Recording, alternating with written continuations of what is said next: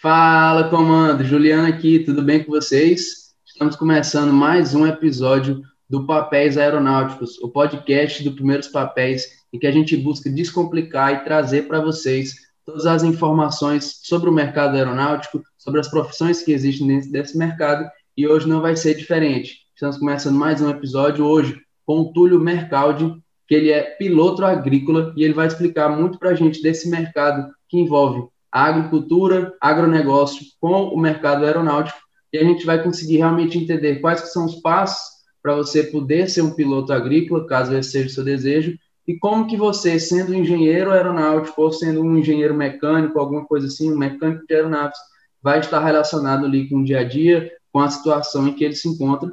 Eu vou pedir, é claro, para ele se apresentar, é um prazer estar recebendo ele aqui, direto lá de onde ele trabalha, pedir para ele falar um pouco mais sobre a história de vida dele e onde que ele trabalha hoje, o que, que ele realiza hoje, para a gente já começar a entender o ambiente em que ele está inserido.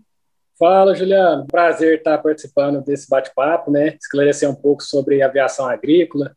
Eu sou o Túlio Mercaldi, tenho 30 anos, sou de Berlândia, Minas Gerais, né? Nascido e criado em Berlândia. E hoje trabalho como piloto agrícola.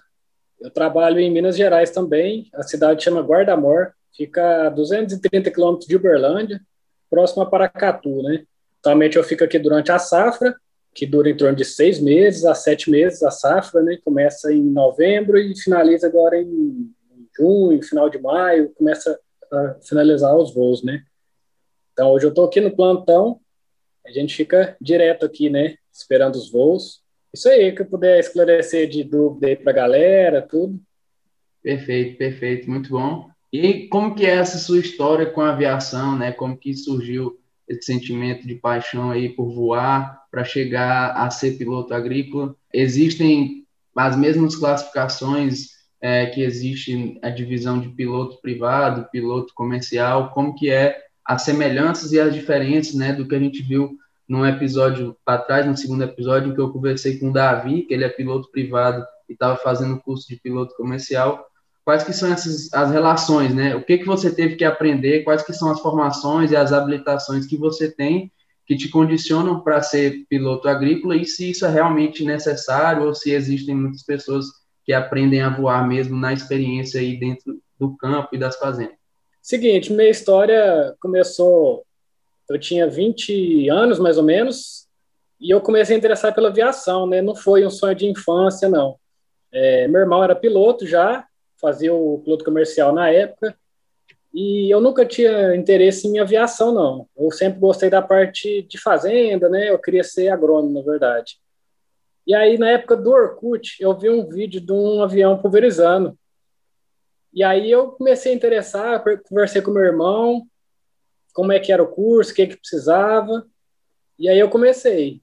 É, na época eu fazia faculdade, eu formei, terminei a faculdade de administração. E aí eu terminei a faculdade e comecei o piloto privado, né? O piloto privado eu fiz em Uberlândia, na verdade toda a minha formação, né, eu fiz no Aeroporto de Uberlândia. E para agrícola são os mesmos passos que linha aérea, né? Primeiro você faz o piloto privado, depois faz o piloto comercial, que são 150 horas, né? E para os passos são os mesmos, né? Faz o piloto privado e o piloto comercial. Eu acho que já tem nos outros podcasts aí explicando, né, o passo a passo. Mas, em resumo, são 150 horas de voo para você chegar ao piloto comercial, né? E aí a, a, legislação aqui no Brasil exige 370 horas para você fazer o curso de piloto agrícola. Né? É um curso separado, uma habilitação separada, né? Aí tem algumas escolas no Brasil, são poucas, se eu não me engano, são quatro escolas no Brasil só que oferecem o curso de piloto agrícola. Né? Você faz a prova teórica, faz o curso prático, né? O curso é mais ou menos 30 horas de voo que você faz, com aeronave agrícola mesmo, né? Então já faz uso de, do DGPS, né? Que é usado na aplicação, é, já faz o voo com carga, né? No caso do curso usa água. E, e aí você conclui o curso e já sai pronto para trabalhar, né? Eu na época eu tinha mais horas, eu era instrutor de voo, tudo, né? Então eu fiz com bem mais horas de voo do que precisava. Mais ou menos assim que começou a minha história, né, na aviação. Perfeito, perfeito. Deu para entender você tem que seguir os mesmos prazos, tem que ser piloto privado, depois piloto comercial, que são 150 horas, e além disso você ainda tem que ficar 375 horas para poder fazer o curso de piloto agrícola, que você tem a prova teórica e também tem a parte prática ali, que são mais 30 horas de voo, certo? Em resumo. Exato. Legal, legal. E aí você falou então que você tem que trilhar esse, esse mesmo caminho do, da pilotagem, mas eu queria saber qual que é a habilitação que você precisa. É uma habilitação simples de monomotor ou você precisa é, trilhar outro caminho aí para poder voar essas aeronaves?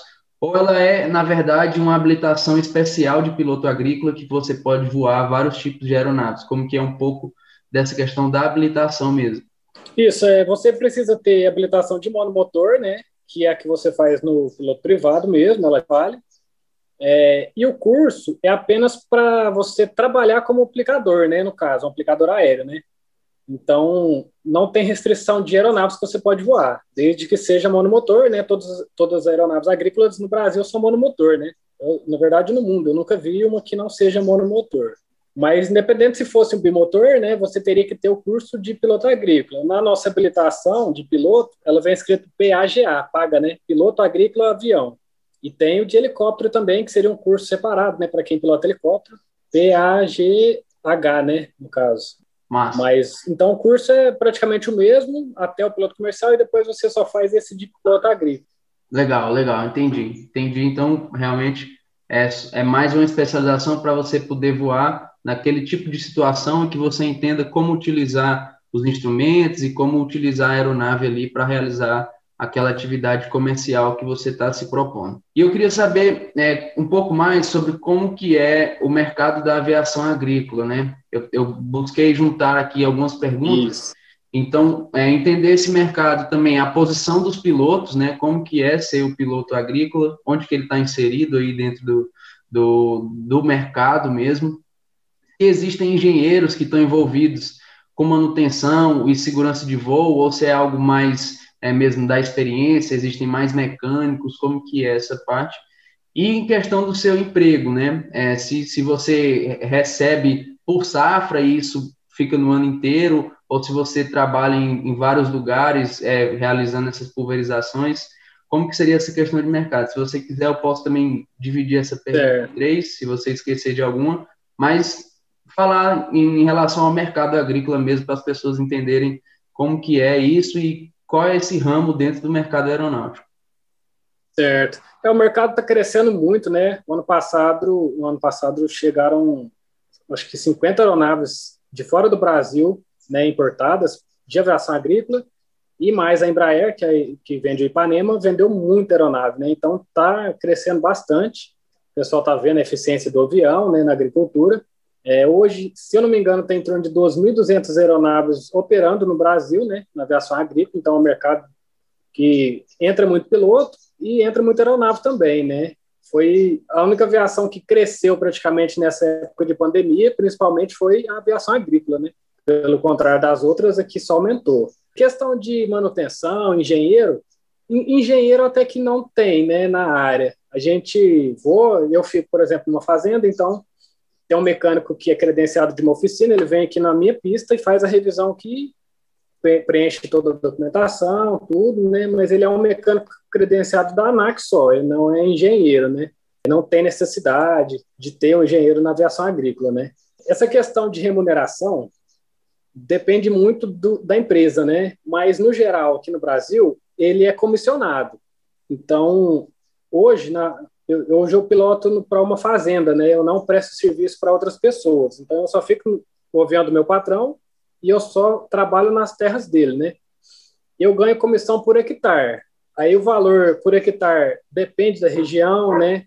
Tem região no Brasil que o piloto ganha de um real hectare até sete reais hectare, que eu conheço, né? Então varia muito.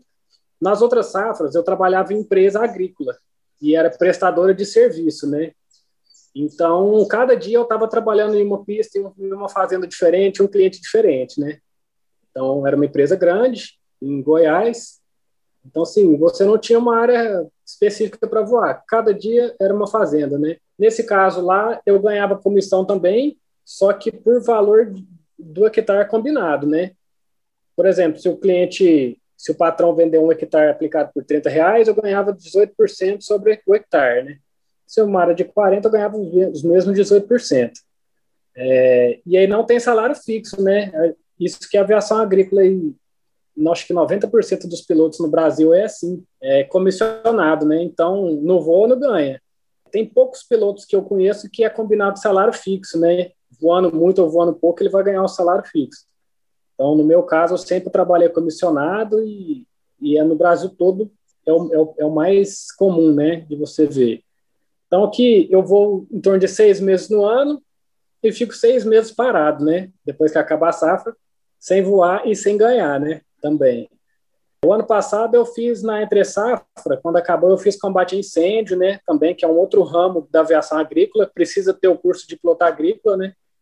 E eu fiz o combate incêndio no estado de Goiás também, né? Então, é um a mais aí da profissão, né? Que está crescendo muito. Ano passado foi muito incêndio, na, principalmente na Amazônia, né? É, voaram milhares de horas de voo lá em combate a incêndio e ajudou muito, né, também. também. Pantanal, isso. Lá, os aeronaves maiores, né? Aeronaves turbohélice já. Aqui na nossa região, Goiás e Minas, já aeronaves menores, né? Pistão que é fogo mais de plantações, de palhada, né, e não fogo florestal, né. O fogo florestal tem que ser aeronave maior, que já vai decolar com 1.800 litros de água até 3.000 litros de água, né, por voo. Incrível. Então, Legal. mais ou menos é, é isso mesmo. Questão de remuneração, então, tem piloto que vai ganhar 80 mil em uma safra e tem piloto que ganha 500 mil. É raro, mas tem, né? Uhum. É, vai do tanto que ele voa, quanto mais voa, mais ganha, né? Tem região no Brasil, por exemplo, que voa 10 meses no ano, né? Então, o pessoal voa muito, né? Voa algodão, principalmente, algumas culturas voam quase o ano inteiro. E aí, quanto mais voa, mais ganha, né? É, muito bom. É simples, é. Sensacional, muitas coisas que a gente só poderia aprender mesmo conversando com você, coisas que é muito restrito assim. Acredito que o, o meu papel aqui vem sendo cumprido muito por conta de conversas como essa que a gente conhece mesmo, é, pessoas que estão lá na fazenda, tipo, trabalhando no dia a dia, que fizeram uma história legal, que, que passaram por cursos, que têm muito conhecimento, mas que muitas vezes ficam escondidos, como é o seu caso, Túlio, eu acredito que é muito legal a gente entender mais sobre essa questão de, de pilotagem agrícola, essa questão que você falou de, de combate a incêndios, então tudo isso aí está envolvido, eu achei muito massa realmente poder conhecer um pouco mais sobre isso. E agora eu queria te fazer umas perguntas sobre o voo mesmo. Acho que o voo realmente é, chama bastante atenção, voar ali próximo ao chão, é, voar, é, decolando e pousando em pistas muitas vezes improvisadas, entre as plantações e tudo mais. Então, a primeira pergunta realmente é como que você se sente em relação à pilotagem, né? ainda mais que você já pilotou vários tipos de aeronaves até chegar no, no, na pilotagem agrícola se é realmente emocionante voar abaixo ali, um voo, um voo que muitas vezes tem muito vai e volta, né? Bastante curva. Então, como que você se sente em relação à pilotagem? Sempre é, para quem gosta, né, da aviação agrícola, é sempre uma adrenalina muito boa, né? É uma aviação, eles dizem aí que é a mais próxima da aviação militar, né? Porque não existe um piloto automático, né? Você está o tempo inteiro na mão, né? Voando, pé e mão, o tempo inteiro. Tem dias, por exemplo, que eu já cheguei a voar 12 horas em um dia, né? Fazer 80 pousos, 70 pousos em um dia. Então, assim, é uma rotina muito repetitiva, né?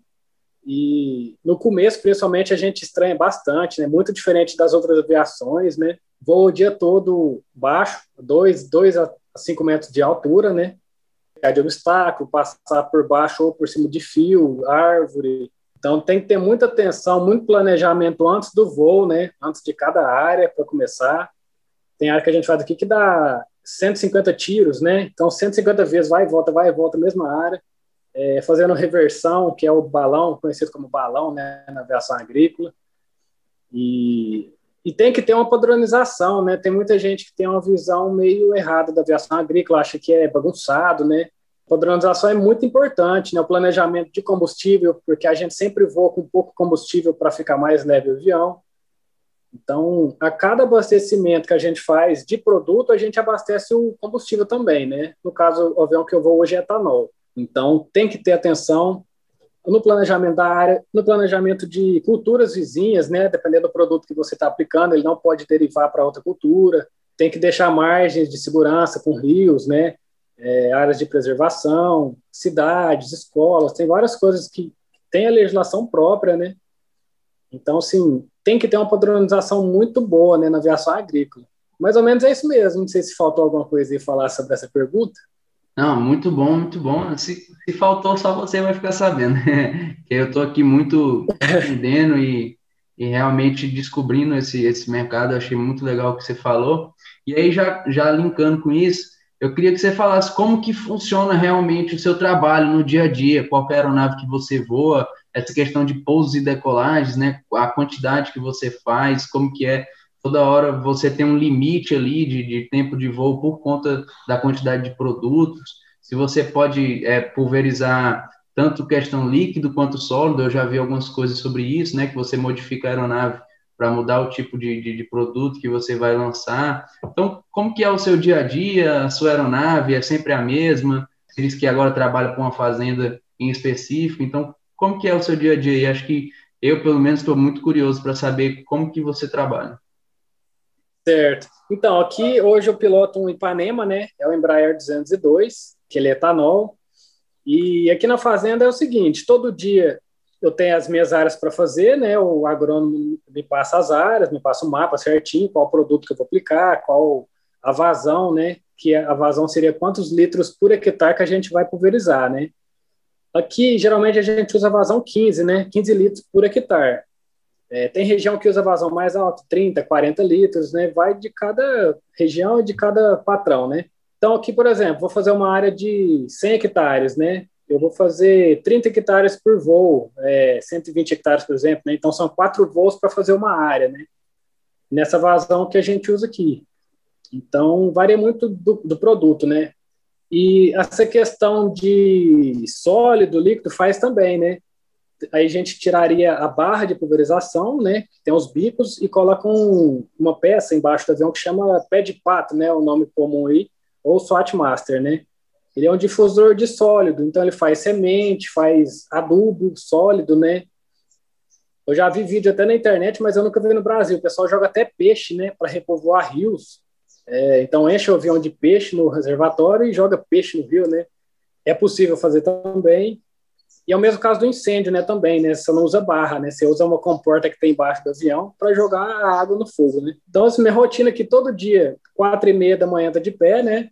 Porque a gente tem que aproveitar os melhores horários de aplicação. Geralmente é clareando.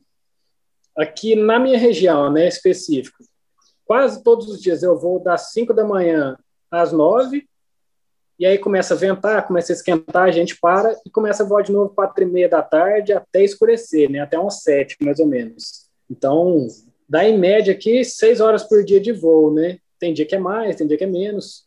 É, a gente não aplica na chuva, né? Tem um limite de temperatura, umidade, vento, então tudo é medido, né? Aqui, por exemplo, a gente não voa acima de 30 graus, a umidade relativa tem que estar acima de 50%, né? e o vento 10 km por hora no máximo, né? Mas acima disso começa a derivar o produto, a aplicação já perde eficiência, né? Então a gente para, espera dar uma condição boa. Tem dia que não dá condição, tem dia que é vento o dia todo, tem dia que é calor demais, então tem dia que não voa, né? Porque sai das condições e a aplicação não presta, né? Você está desperdiçando o avião, desperdiçando produtos, tudo. Muito massa, muito massa. E eu acredito que as, as próximas duas perguntas elas vão é, casar muito bem. Como que você utiliza os instrumentos ali, né, o painel da aeronave, o que que você, o que que é indispensável ali para o seu voo, o que que você controla? E aí, casado com isso, é uma pergunta que eu fiquei bastante curiosa, se você precisa ter conhecimento sobre agricultura ou se alguém te passa ali os dados que você vai ter que mensurar e você simplesmente faz o voo e despeja aquilo ali. A sua preocupação, ela é só de voar ou ela também passa por conhecer alguma parte ali da agricultura e como que você utiliza os instrumentos, quais que são os instrumentos que fazem parte aí da sua rotina. Certo. Então, no voo, é, de instrumento de voo mesmo, a gente praticamente não usa, né? A gente decola, é, reduz o avião para regime de cruzeiro, né? É, no caso do Ipanema, né? Para quem é piloto vai saber, a gente voa com 2.500 RPM e regula o combustível, né? e é o voo inteiro no mesmo regime, né? A gente não fica trabalhando manete para frente, para trás, nada, né? Então voa sempre igual e se acostuma, né? Porque é um voo tão visual e tão próximo do chão que você não vai usar bússola, não vai usar. É, a gente vê muito o velocímetro, né? Porque questão de velocidade no balão e tudo é muito importante. Mas o principal é isso. E o instrumento que a gente usa muito é o GPS, né? No caso do avião, é o DGPS, que a gente marca a área que a gente está aplicando, ele mostra para a gente o tiro, quantos hectares a gente já aplicou, é, a vazão, né? Que a gente está aplicando. Então, o principal é o DGPS mesmo, porque o resto é muito no olho, né? É obstáculo, tudo, a gente nem tem tempo de ficar olhando para dentro do avião. O principal é isso, né? A gente voa sempre no olho e a, a light bar, que é a barra de luz do avião, inclusive, ela fica no capô do avião, lá de fora, né? Próximo a hélice, para a gente não ficar olhando para dentro do avião, né? Durante o voo, porque a concentração é sempre no horizonte porque fio você tem que ter uma atenção muito grande, né? Acontece na aviação agrícola direto o piloto rebentar fio, porque você está a 200 por hora, 2 metros de altura, né? Então, um segundo de distração, você leva embora, né? Você acerta uma árvore, tudo. Então, resumo é isso, né? A nossa operação, questão de instrumentos, né? Essa questão de conhecer a cultura, eu acho muito importante, sim, mas nem sempre a gente sabe, né? É, eu já apliquei, por exemplo, em milho, soja, algodão, mandioca, cana-de-açúcar, feijão. É, acho que são mais essas que eu, que eu voei. Então, assim, a gente não é agrônomo, agrônomo né, para saber a parte técnica.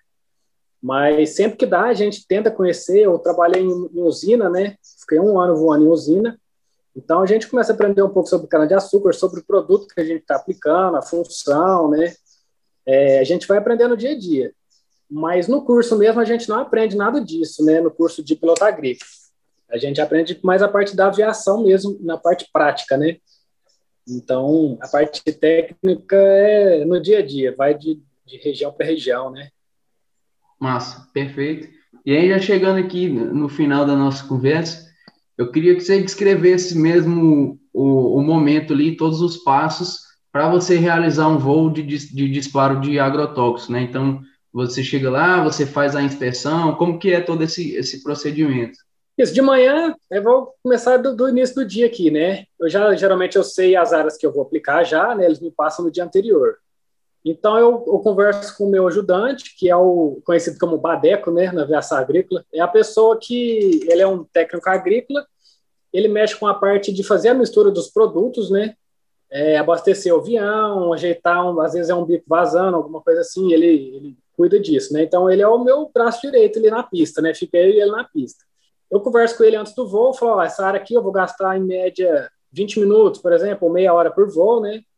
A gente vai fazer 10 voos nessa área, então vamos colocar 60 litros de álcool por voo e 600 litros de produto, né? Que é a, a calda que a gente chama, que seria água e produto junto, né?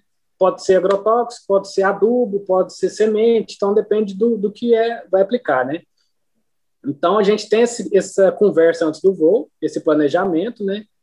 Ele acompanha quantos voos que eu fiz, eu também anoto todos os pousos, né, e tudo. Aí vai a gente eu decolo, né? Pelo tamanho da pista que minha, hoje a gente não consegue decolar com muita carga, né? Vai de região para região, altitude interfere muito, né? quem voa no nível do mar, por exemplo, o avião consegue decolar com muito mais carga, né, do que a gente que está a 3 mil pés, né, a densidade do ar muda bastante. É, então eu faço minha área, eu faço, eu decolo e vou para a área que eu vou aplicar, né. Quando é uma área que a gente não conhece, eu uso um GPS de celular mesmo, né, para localizar a área, faço aquele reconhecimento visual que é um voo alto na área para identificar obstáculos, né, e tudo. Vejo o melhor, o melhor jeito de abrir a área de aplicação, né. Isso eu faço planejamento no aplicativo também que eu tenho, né, para saber o marco ponto A, B e C na área, para saber quantos tiros que vai dar, o lado melhor de fazer o balão, né, é, a direção do vento, às vezes o vento está de proa no balão, então a gente favorece o vento de proa, né, tudo. E é isso aí, aí vai numa área de 10 voos, você vai, cada voo que você vai fazendo, vai fechando uma parte do, do hectare no GPS do avião, né? Uma parte da área.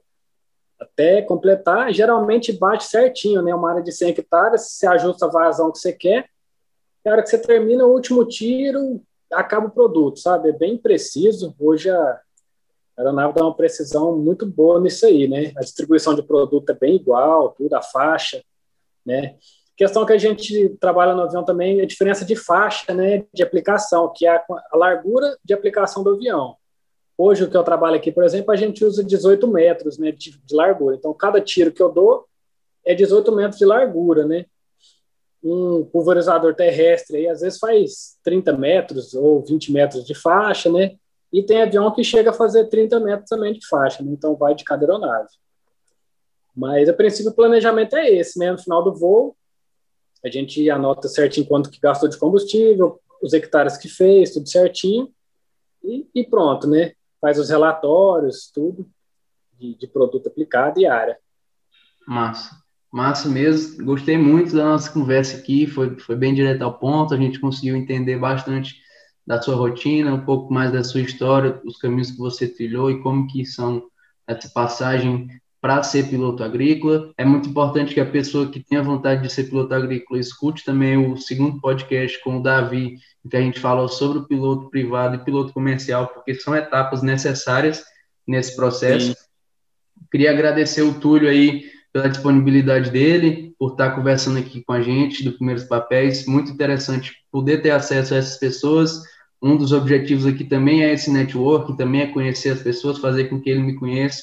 Ele tem uma página, vou deixar ele claro, falar da página dele também. Ele posta muito é, vídeos rápidos e muito sobre o dia a dia dele. A gente vê mesmo ele voando, eu já cheguei a ver as, as fazendas que ele voa e tudo mais. Então é muito legal. Ele está sempre preocupado também com essa questão de mostrar para as pessoas. Ele se mostrou bastante solícito aí na hora de falar um pouco mais sobre o que, que ele faz e sobre o mercado que ele está inserido. Eu queria que ele deixasse aí as palavras é, finais aí, questão mesmo de quem quer seguir essa carreira ou de como que se relaciona realmente com o mercado agrícola. Sentir-se à vontade para concluir aí com as palavras que ele quiser deixar para a gente. E muito obrigado realmente, Túlio, por ter conversado aqui com Primeiros Papéis. Isso muito bom. Eu queria agradecer também a oportunidade né, de falar um pouco sobre aviação agrícola, é, descomplicar um pouco, né, porque eu tinha muita dúvida quando eu comecei também, né, e na época, 2013, esse negócio de rede social, tudo não era muito comum, né? Então era pouca informação. Como na região nossa que não tem tanto piloto agrícola, eu não tinha nem com quem conversar, né? Então eu, eu faço essas postagens na minha página, chama Voando no Mato, é, no Instagram, né? Então, mais para explicar um dia a dia mesmo, tirar dúvida. Tem moçada que está começando, principalmente, tira muita dúvida lá. É, então, é um prazer estar tá descomplicando isso aí, né? Eu, como fui instrutor de voo por três anos, é, eu gosto de ensinar, né? E gosto de mostrar que todo mundo pode fazer, né? Não tem é, um termo que eles usam que é o pano preto, né? Que eles falam na aviação, é pessoal que complica demais as coisas, põe dificuldade em tudo, e não é, né? É, aviação, ela é, é simples, né? Você precisa ter uma padronização, tem que seguir regras, normas, principalmente, né? Para deixar cada vez mais segura, né? Então, meu objetivo é esse. É, eu recomendo aí para quem quer ser piloto agrícola também, seja instrutor de voo, né? Que é para mim foi a melhor escola possível da instrução, né? Você aprende muito ensinando, você voa bastante, pega muita experiência de hora de voo. Eu voei de instrução, dando instrução mais de mil horas, né? Então, fiquei bastante tempo. Meu primeiro emprego na aviação agrícola já tinha quase duas mil horas de voo. Então, foi uma experiência muito boa para mim. Eu cheguei na aviação agrícola, não tive tanta dificuldade, mas você tem que seguir a padronização da aviação, né? É uma aviação muito diferente, você está voando carregado, aquela parte de, de sustentação e física que você aprende no curso, praticamente você ignora, porque é muito pior, assim, é, é muito mais restrito, né, do que a gente pensa. Muda muito de região para região e tal. Então, isso aí, eu queria agradecer a oportunidade. Quem tiver dúvida pode me procurar lá. E assistam os próximos podcasts aí também, que tá um melhor que o outro. Desejo sucesso aí para você, para todo mundo que participou e vai participar aí também dos podcasts, né? Perfeito, muito obrigado. Estamos chegando aqui ao final do nosso sétimo episódio do podcast Papéis Aeronáuticos, é onde a gente falou com o Túlio sobre pilotagem agrícola. A gente descobriu aí muitas coisas novas, principalmente sobre quais os caminhos a se seguir para ser piloto agrícola, um pouco mais sobre o mercado, um pouco mais também sobre o dia a dia dele. Muito obrigado a você que nos escutou até agora e até o próximo voo.